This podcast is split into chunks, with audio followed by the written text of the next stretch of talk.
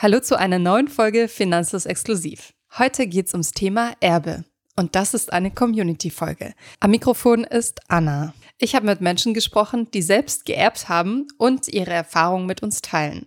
Denn leider ist das immer noch ein Tabuthema. Dabei ist es sehr wichtig, darüber Bescheid zu wissen, weil viele davon betroffen sind. Viel Spaß beim Zuhören.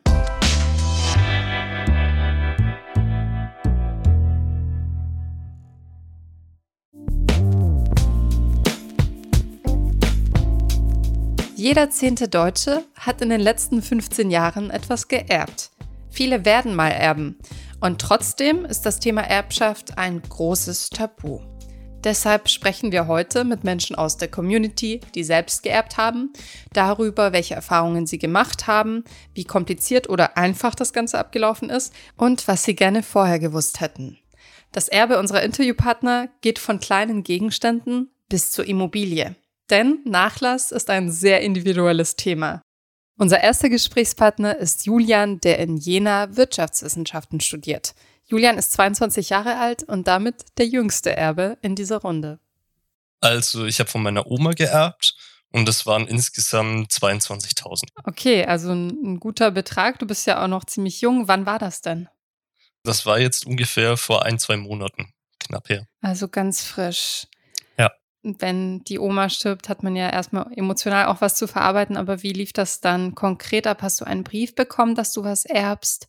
Oder wie hat dich das erreicht? Ich habe von meinen Eltern Bescheid bekommen, weil die ein Testament gefunden hatten, wo das dann drin stand. Bei der Wohnungsauflösung wurde eben dieses Testament gefunden. Vorher wurde nichts beim Notariat irgendwie hinterlegt aber es war ja dann trotzdem ein gültiges Dokument. Wie lief es dann weiter ab? Also von wem kommt das Geld und wird es dann überwiesen? Musst du dich irgendwo vorstellig machen oder haben deine Eltern dieses Geld verwaltet? Wie lief das ab?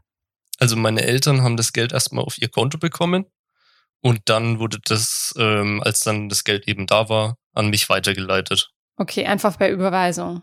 Genau. Das heißt, du musstest dich dann nirgends ausweisen oder vorstellen bei einem Notar oder so? Nee. Und wie lange hat es gedauert, bis das Geld bei deinen Eltern und dann bei dir war? Also, das hat schon vier, fünf Wochen gedauert, da meine Oma auch noch geschrieben hat in dem Testament, dass erst ähm, Beerdigungen alles von ihrem Geld noch bezahlt werden soll. Und als dann alles abgerechnet war, die Termine mit der Bank abgeschlossen waren, dann erst war dann das Geld bei mir. Nun sind ja über 20.000 Euro schon eine gute Menge, wenn man Anfang 20 ist. Was hast du mit dem Geld gemacht? Also ich habe 20.000 davon direkt angelegt. Einmal 15.000 in mein ETF-Portfolio, was ich habe. Das ist der MSCI World und Emerging Markets. Und die anderen 5000 habe ich äh, in Aktien investiert, also Einzelaktien. Und da du ja vorher schon investiert hast, Fühlt sich das für dich anders an? Hast du eine andere Verantwortung, weil das ja sozusagen das Geld von deiner Oma ist? Das jetzt nicht direkt, aber die Summe auf jeden Fall. Das fühlt sich ja anders an, wenn man vorher eben Student ist und 100 Euro im Monat in seinen ETF-Sparplan macht. Ähm, ja, das fühlt sich komisch an, so viel Geld auf einmal sparen zu können. Äh, ist aber auch ein gutes Gefühl. Mhm, mhm. Und ich habe gelesen, du hast ein konkretes Sparziel. Was willst du dann mit deinem Ersparten, mit deinen Investments erreichen? Die ETFs sind dafür da, irgendwann mal meine Rente zu sichern. Wenn ich vorhabe, mit 55 bis 60 irgendwann in dem Zeitraum in Rente zu gehen. Okay, ja, du hast auf jeden Fall für dein Alter, finde ich, schon äh, gute Ziele vor Augen, weil für viele ist das ja erst der Einstieg. Nochmal zurück zum Thema Erbe. Man hört ja sehr oft, dass Familien sich zerstreiten im Fall vom Erbe, gerade wenn es kein Testament gibt. Bei euch gab es ja eins bei deiner Oma. Wie ist das bei euch abgelaufen? Würdest du sagen, das war ganz glatt oder gab es da auch Unstimmigkeiten? Nee, also bei uns lief zum Glück alles glatt ab. Jeder war zufrieden mit dem, was er bekommen hat. Es wurde eigentlich gleichmäßig alles aufgeteilt, sowohl zwischen mir und meinem Bruder als auch zwischen meiner Mutter und meiner Tante. Von daher gab es da keinerlei Streitigkeiten. Es ist alles top abgelaufen. Was hast du denn noch gelernt im Zuge dieser Erbschaft? Du hast gesagt, du hast vorher nicht wirklich viel darüber gewusst. Also ich habe mich auch vorher dann gleich informiert, als ich äh, die Nachricht bekommen habe, dass ich im Testament stehe und eben was erb. Dann habe ich mich über die Abfolge informiert, die Steuer Befreiung eben der Betrag. Und ich glaube, es gab auch schon einen Podcast zu dem Thema. Von ja. euch, den habe ich mir auch angehört. Genau, und zwar ist das Podcast Nummer 185, Erbe, Schenkung, Testament, die wichtigsten Fakten. Den verlinken wir euch natürlich in den Show Notes. Diese Folge möchte ich allen, die interessiert oder betroffen sind, ans Herz legen, denn dann versteht ihr, wie die gesetzliche Erbfolge abläuft, was die Freibeträge sind und wir sprechen darüber, was der Unterschied zwischen Erbe und Schenkung ist, als auch darüber, warum ein Testament sehr wichtig ist.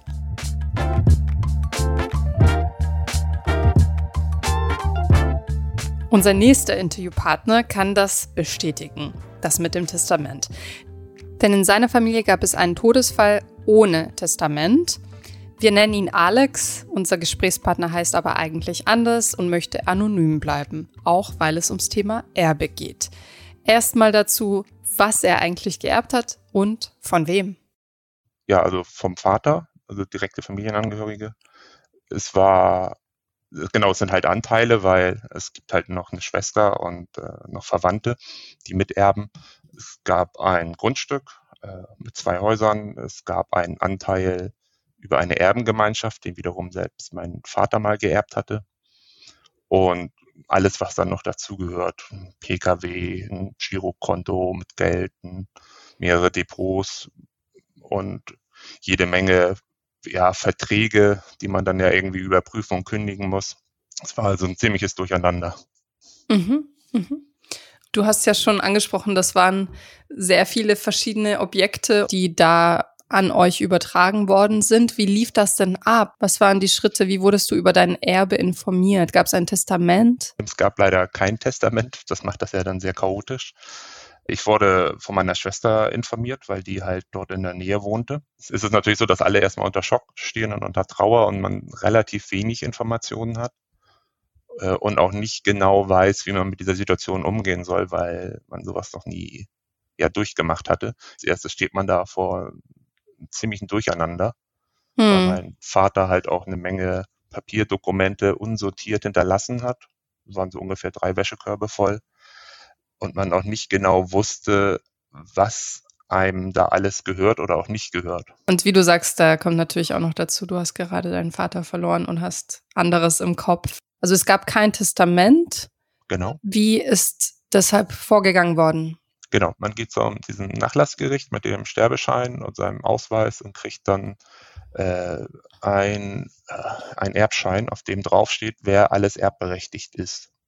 Mhm. Und das ist in dem Moment dann, war ich halt selber meine Schwester.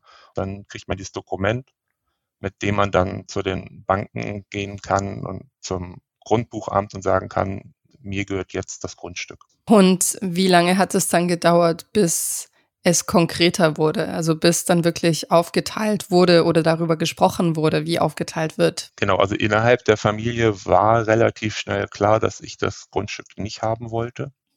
Und da meine Schwester auch schon äh, sehr häufig vor Ort war bei meinem Vater und sie eigentlich dort auch immer irgendwie äh, wohnen wollte oder zumindest so äh, als Wochenendhaus das nutzen wollte, war das zum Glück sehr einfach. Hm. Also diese Art von Komplikation gab es bei euch zum Glück nicht. Das ist ja schon mal gut, denn wie du sagst, das trifft man häufig an. Aber es gab andere Arten von Komplikationen, hast du erwähnt in deiner Nachricht an mich? Ja, also äh, da gab es eine ganze Menge. Also um das vielleicht einen Punkt mal zu erwähnen, dann will man natürlich wissen, ob man Schulden erbt, weil wenn man Schulden erbt, sollte man das Erbe natürlich ausschlagen, weil es hätte ja auch sein können, dass der Bank das Grundstück gehört, weil das noch nicht abbezahlt ist. Mhm. Oder das Finanzamt Forderungen hat, gerade bei selbstständigen Personen kann das durchaus mal passieren, dass man sehr hohe Nachzahlungen hat. Und wenn man dann nicht zahlt, dann sichert das Finanzamt sich das im Grundbuch und dann gehört dann ein Teil des Grundstücks.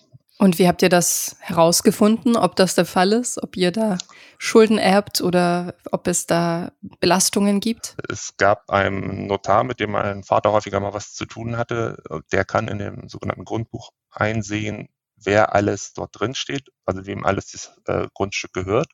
Und dann stand da halt zum einen die Bank drin, die das mal finanziert hat und leider auch das Finanzamt. Um das zu verkürzen, es war abgezahlt, es wurde aber nicht gelöscht, dieser Grundbucheintrag, weil diese Löschung hätte auch wieder ein paar hundert Euro gekostet und da hatte mein Vater gesagt, das ist doch egal, lassen wir mal drinstehen, dann mussten wir halt das herauskriegen.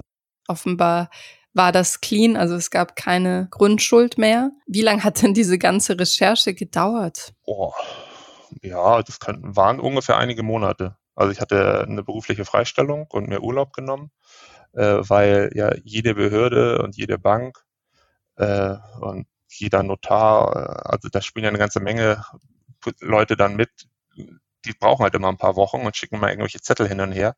Man braucht dann immer diese Papierzettel, um äh, mit dem Notar dann wiederum das Grundbuch zu ändern. Und dann hat der Notar keine Zeit, um das Grundbuch zu ändern. Das ist, das ist schon ziemlicher Wahnsinn. Äh, ja, und äh, man braucht auch noch ein Wertgutachten fürs Grundstück, weil derjenige, der es haben will, sagt natürlich, es ist äh, wertlos und derjenige, der es loswerden will, sagt, das ist total wertvoll. Ach, da kommt eins zum anderen. Also es ist können wir lange drüber reden. Und wann hast du dann tatsächlich ein Erbe erhalten? Wann hast du eine Überweisung erhalten oder einen Übertrag? Mm, da das Grundstück eine sehr große Position ausmachte in dem Gesamtwert äh, und meine Schwester mich nicht sofort auszahlen konnte und es für mich auch nicht so wichtig war, dass ich sofort ausgezahlt werde. Das dauerte ungefähr zweieinhalb Jahre. Mhm. Und ich musste eine ganze Menge Geld vorab bezahlen für diese ganzen Gutachten, Notartermine, Grundbuchänderung, äh, die Fahrten dorthin äh, und die berufliche Freistellung. Das waren mehrere tausend Euro. Und da muss man sich ziemlich sicher sein, dass man das Geld, äh, ja, ja, also das ist, wie heißt es schön, dass es eher bewerthaltig ist. Ich zahle ja nicht ein paar tausend Euro und höre mehrere Wochen auf zu arbeiten, wenn ich am Ende dann äh, nur Schulden erbe. War es rückblickend werthaltig für dich? Hat sich das sozusagen gelohnt? Das soll jetzt nicht zynisch klingen? Ja, ja genau, ansonsten hätte ich es nicht gemacht. Also man kann natürlich auch Verluste erben und das Grundstück dann der Bank abkaufen, weil man unbedingt das Elternhaus haben will. Aber ich glaube, da gibt es wenige Menschen, die sowas machen. Darf ich fragen, in welcher Höhe sich dein Erbanteil bewegt? Hm, es war also, waren ein paar hunderttausend Euro. Und musstest du Erbschaftssteuer abführen? Äh, nein, dann kann man ja auch ungefähr sehen, wie teuer äh, oder wie werthaltig das war. Ich glaube, man hat 400.000 pro Kind und äh, da lag es halt nicht drüber insgesamt das mhm. Erbe. Mhm. Ja, als Kind hat man pro Elternteil diesen Betrag, genau. Was hast du dann mit dem Geld gemacht? Nichts. Also ich habe es investiert in ETFs. Wie hast du es investiert? ich habe einfach den MSCI World gekauft und äh, den MSCI Emerging Markets und ein paar der Aktien habe ich mir überschreiben lassen, also per Depotwechsel und einfach nicht verkauft, äh, mit der Hoffnung, dass sie irgendwann mal wieder steigen, obwohl das eigentlich Unsinn ist. Weil du das Geld jetzt investierst in ETFs, hast du da eine andere Verantwortung als mit deinem eigenen Geld? Also fühlt sich das anders an? Mm, ja, so ein bisschen. Also man will ja zum einen das äh, Geld nicht verjubeln, also einfach ausgeben, weil der Vater ja lange dafür gearbeitet hat. Äh, und zum anderen zog sich das ja auch über Jahre hin, bevor dieser Erbanteil, den mein Vater wiederum irgendwann mal an dieser Immobilie geerbt hatte, dann ausgezahlt wurde. Da hatte man also viele Monate und Jahre Zeit zu überlegen, was man damit eigentlich macht. Und meistens erbt man ja auch in einem Alter, wo man eigentlich auch schon alles hat. Mhm. Also ja, also es ist ja nur nicht so, dass ich jetzt irgendwie dringend ein Auto mehr kaufen will oder ein Haus kaufen will und dann dringend das Geld brauche. Du hast jetzt kein, keine Steuer auf dein Erbe zahlen müssen, weil du ein naher Verwandter bist und weil der Betrag auch unter dem besteuerbaren Betrag lag. Findest du denn, dass Erbschaften stärker besteuert werden sollen? Allgemein, das ist ja so eine große Diskussion. Ja, sehe ich schon so. Da gab es ja auch so ein Buch von Thomas Piketty, glaube ich.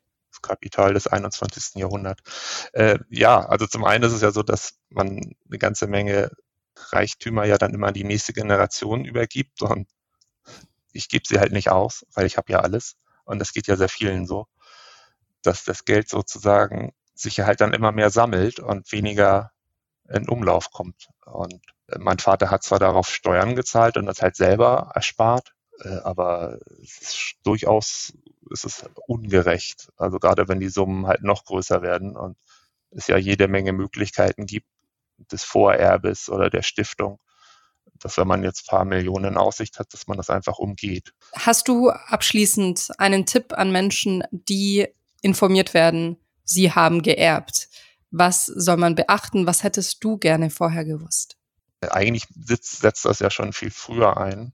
Also alle Leute, die jünger sind, sollten sich zu Lebzeiten darum kümmern, mit dem Familienangehörigen darüber zu sprechen, das alles auch zu dokumentieren, was weiß ich, Kontovollmachten, äh, Grundbucheinsichten, äh, Testament und dergleichen, dass man halt wirklich einen Zettel hat und weiß, was da läuft.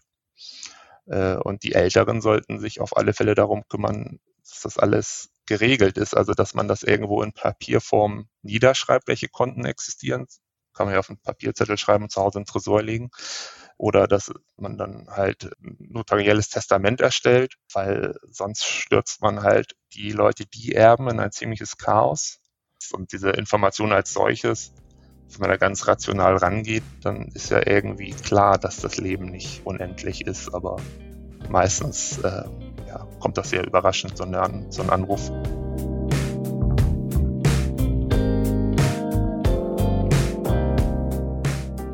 Ihr hört's, Alex empfiehlt euch, ein Testament aufzusetzen, damit es für die Angehörigen hinterher nicht so schwierig wird. Auch Naemi weiß, wie wichtig ein Testament ist, denn sie arbeitet bei der Bank und hat selbst schon ein Testament verfasst. Außerdem sprechen wir darüber, was sie selbst geerbt hat. Und zwar sind das im Gegensatz zu unseren vorherigen Gesprächspartnern im Vergleich kleine Erbgegenstände, aber hört selbst. Hm, also ich habe tatsächlich von meinen Großeltern, noch bevor die gegangen sind, äh, Fotos von denen geschenkt bekommen. Und dann von der einen Oma habe ich einen Schrank geerbt. Ähm, aber auch zum Beispiel hat mein Mann von seiner Oma einen ziemlich neuen Fernseher geerbt, den sie sich kurz vorher gekauft hat. Und äh, ja, der war gefühlt noch neu.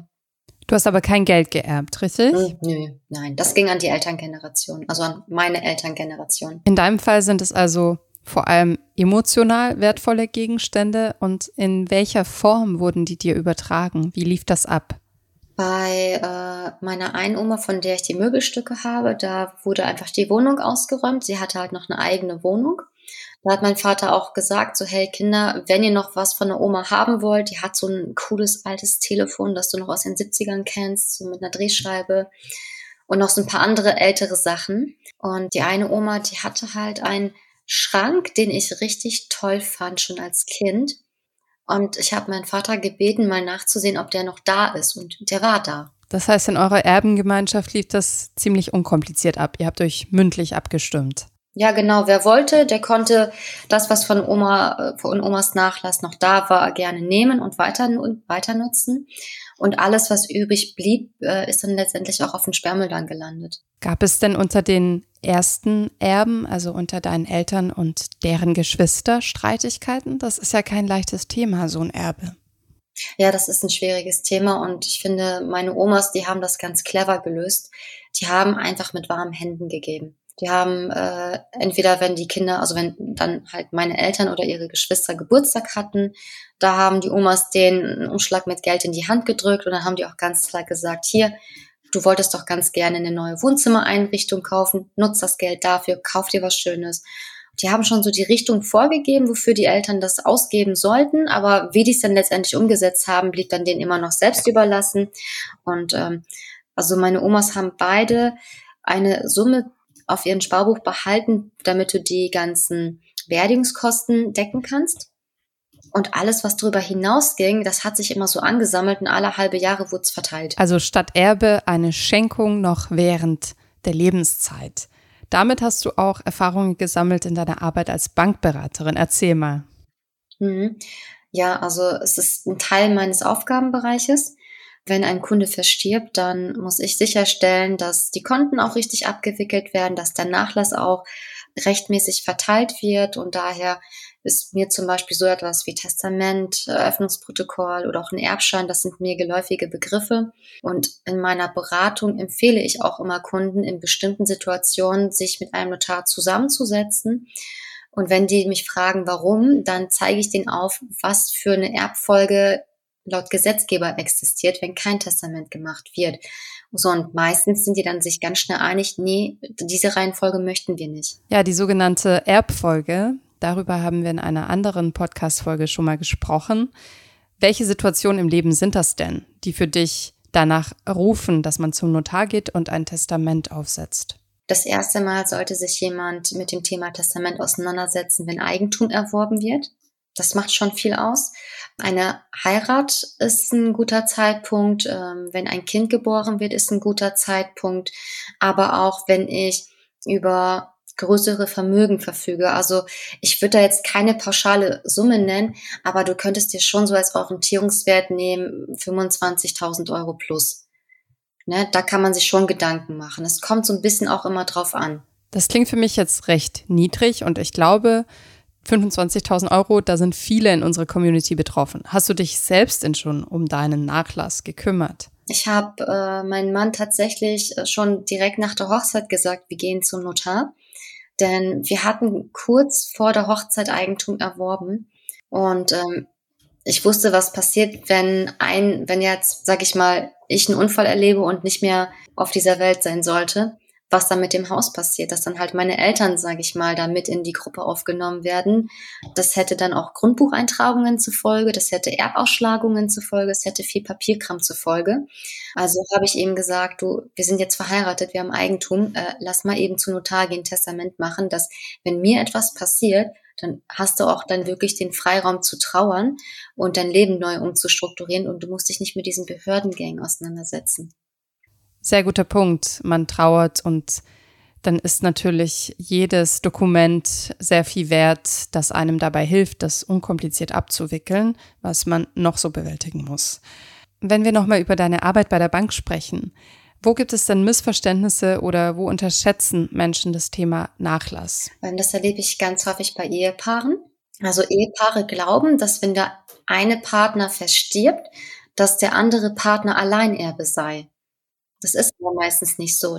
Ich hatte das in der Fortbildung und da gab es auch wirklich diese Story, dass ähm, ein junges Paar geheiratet hat und die haben dann auch ein eigenes Haus gebaut, gekauft und der Mann ist kurz nach der Hochzeit verstorben aufgrund eines Unfalles und deswegen ging ein Viertel des Hauses an die Eltern von ihm über und ähm, die Eltern haben dann darauf bestanden, dass die Tochter sie auszahlt. Sprich, sie musste das Haus verkaufen? Ich weiß gar nicht mehr, ob sie das Haus verkaufen musste, aber ja, solche Situationen führen sehr schnell dazu, dass dein neues Zuhause verkauft werden muss, damit du ein Erbe auszahlen kannst. Und ich finde, das ist schon sehr schmerzhaft. Und ähm, auch wenn ich meine Eltern über alles liebe und da dieses Vertrauen auch habe, so möchte ich nicht, dass mein Mann sich überhaupt mit der Frage auseinandersetzen muss, wenn sowas passieren sollte.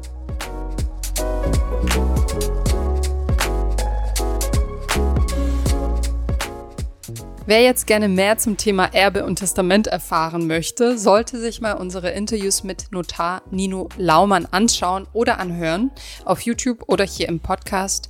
Wir verlinken es euch in den Shownotes. Zu guter Letzt spreche ich noch mit Thomas. Nein, nicht Thomas Kehl, sondern Thomas aus unserer Discord-Community. Er ist 27 Jahre alt und hat unter anderem eine Wohnung geerbt.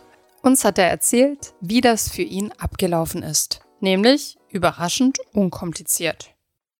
Ich habe von meiner Mutter geerbt. Ich habe äh, mehrere Grundstücke und eine Wohnung. Und du hast keine Geschwister, also du hast alleine geerbt? Nee, ich bin Einzelkind. Das ist ja ein recht großes Erbe, wenn ich es richtig erfasse. Ja, auf jeden Fall. Wie lief das Ganze ab? Also wie lief diese Übertragung ab an dich? Die lief eigentlich so ab, dass quasi, es gab ein Testament quasi und es wurde dann eingereicht bei, beim Amtsgericht und dann wurde festgestellt quasi, was alles vorhanden ist, was alles da ist.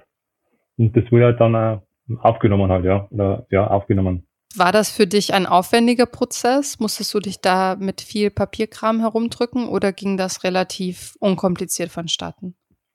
Das war eigentlich recht unkompliziert eigentlich. Okay, also vor sechs Jahren hast du die Wohnung geerbt und hast mehrere Grundstücke geerbt. Hast du dich entschieden, diese Grundstücke und die Wohnung zu behalten oder hast du das verkauft? Was waren da deine Überlegungen? Mm, die Grundstücke sind an Landwirte vermietet oder verpachtet, sagt man ja. Und die Wohnung ist eigentlich vermietet dazu, durchgehend schon. In welchem Zustand hast du diese Immobilie, die Wohnung geerbt? War die vermietet oder hatte deine Mutter darin gewohnt und musstest du die dann auch entrümpeln? Der Zustand war eigentlich sehr gut und auch vermietet. Ungefähr das Baujahr war Baujahr 95, 96 ungefähr. Also eigentlich recht neuwertig, Anführungszeichen. Okay, und du hast dann die Person, die zur Miete darin wohnt, auch behalten als Mieter oder? Genau, habe ich richtig, habe ich behalten, ja. Aber die ist aber nach, nach zwei Jahren ausgezogen dann. Das heißt, du, du konntest da relativ ähm, gut gleich übernehmen. Also das war schon ein Anlageobjekt. Das war nicht die bewohnte Wohnung. Nee, das ist eigentlich gleich eigentlich fließender Übergang gewesen, eigentlich, ja. Das heißt, dein Erbe hat in dem Fall dich auch verpflichtet und du bist plötzlich äh, über Nacht auch zum Vermieter geworden und zum Verpächter. Genau, das ist auch ein bisschen Verantwortung, muss man auch übernehmen dann. Und darf ich dich fragen, in welcher Höhe sich äh, der Wert deiner, deiner Erbschaften bewegt? Sagen wir unter 400.000. Okay, das heißt, 400.000 äh, wissen wir, ist äh, der steuerfreie Betrag, richtig? Das heißt, du hast keine Erbschaftssteuer zahlen müssen. Ja, genau. Und wie alt warst du, als du geerbt hast? Das war äh, 24. Ist ja ziemlich jung. Und hat dich das nicht überfordert, dass du dann plötzlich so eine Verantwortung hattest auch?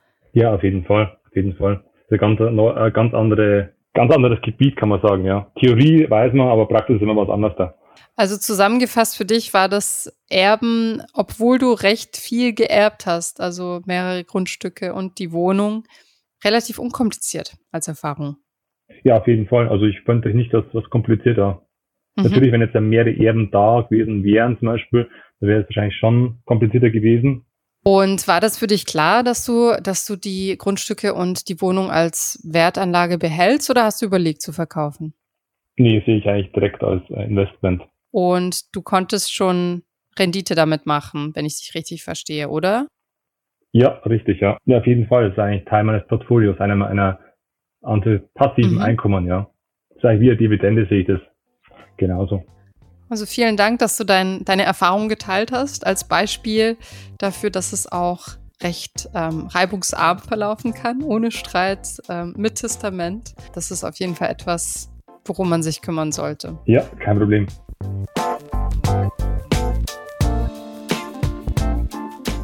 Wir hoffen, unsere Kurzinterviews haben euch einen guten Einblick darin gegeben, wie der Prozess eines Erbes abläuft. Das ist natürlich höchst individuell, wie wir schon eingangs gesagt haben. Und ihr solltet euch natürlich am besten bei einem Experten informieren, idealerweise euch auch schon mal mit der Frage nach einem Testament auseinandersetzen, was euren eigenen Nachlass und euer eigenes Vermögen angeht. Und dazu findet ihr allerlei Informationen auf unserer Website und auf YouTube sowie im Podcast. Danke fürs Zuhören und bis zum nächsten Mal.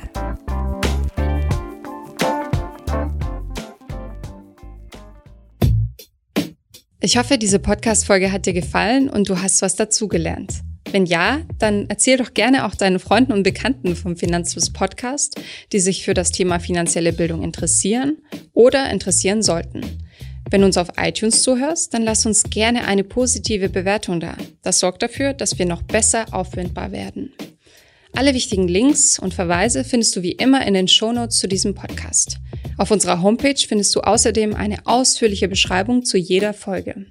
Du findest sie unter finanzfluss.de slash podcast.